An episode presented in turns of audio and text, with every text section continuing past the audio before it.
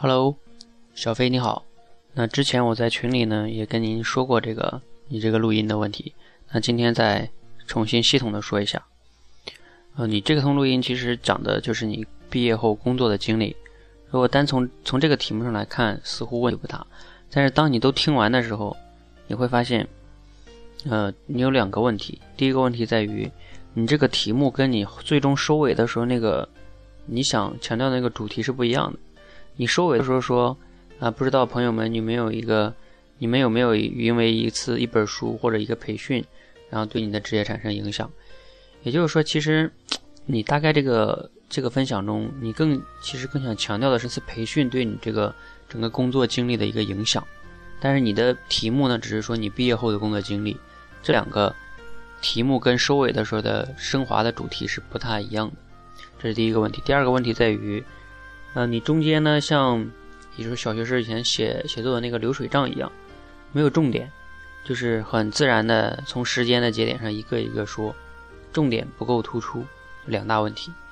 OK，那如果我是你的话，我建议你会怎么样做会更好呢？第一，把这次，因为你要知道，你毕业之后做了三份工作，你这工作经历本来就挺多的，那你用这一个标题，然后用了这么短的时间内是讲不讲不好的，你一定要侧重一个点。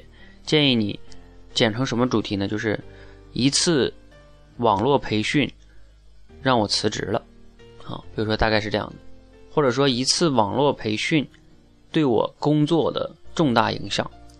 这个题目为什么好呢？就是说强调这次网络培训，别人就会好奇，哎，这次网络培训有那么神奇吗？到底是什么培训呢？啊，这就是产生别人的好奇。然后呢，开篇的时候讲什么呢？啊，在比如说，你可以说，在正式说这次网络培训之前呢，我想说一下我大概的个人的工作经历跟背景，比如说说一说你的专业呀，你为什么不去不去工厂啊？这些都要简单说。然后你为什么去那个房地产也简单说，OK。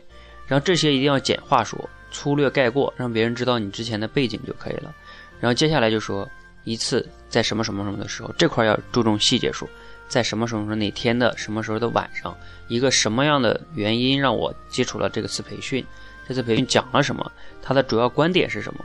然后在听完这次培训之前，我是怎么来看待工作的？之后对我产生了怎么样的影响？然后我的心是怎么就不在现在这个工作了？等等等，这块的刻画很重要，因为这是你的全文的重点。当你把这个刻画好的时候，人们就会，别人也会受你的影响。然后你接下来要讲的是。这次培训之后，我就开始做了什么什么，比如说我用两个月半月的时间去准备行业分析报告，然后巴拉巴拉，然后经过，因为你你准备完行业报告之后，其实你又经历了好多事情，然后其实那段事情又又比较复杂，你又可以说，然后又经过啊面试啊，然后做很多事情，然后最终我来到了这家公司，做了一个互联网里的产品专员，中间那个你说也要简单来说，因为你要强调那次培训，然后你和。准备行业报告这个之后的事情，你其实可以以后再拿出一段经历再讲。比如说我是怎么找到一个产品专员工作的，哎，这个主题就有意思了啊。然后这个就变成侧重点了，也就是说你每次讲的侧重点不一样，然后你你描述的那个细节是不一样的。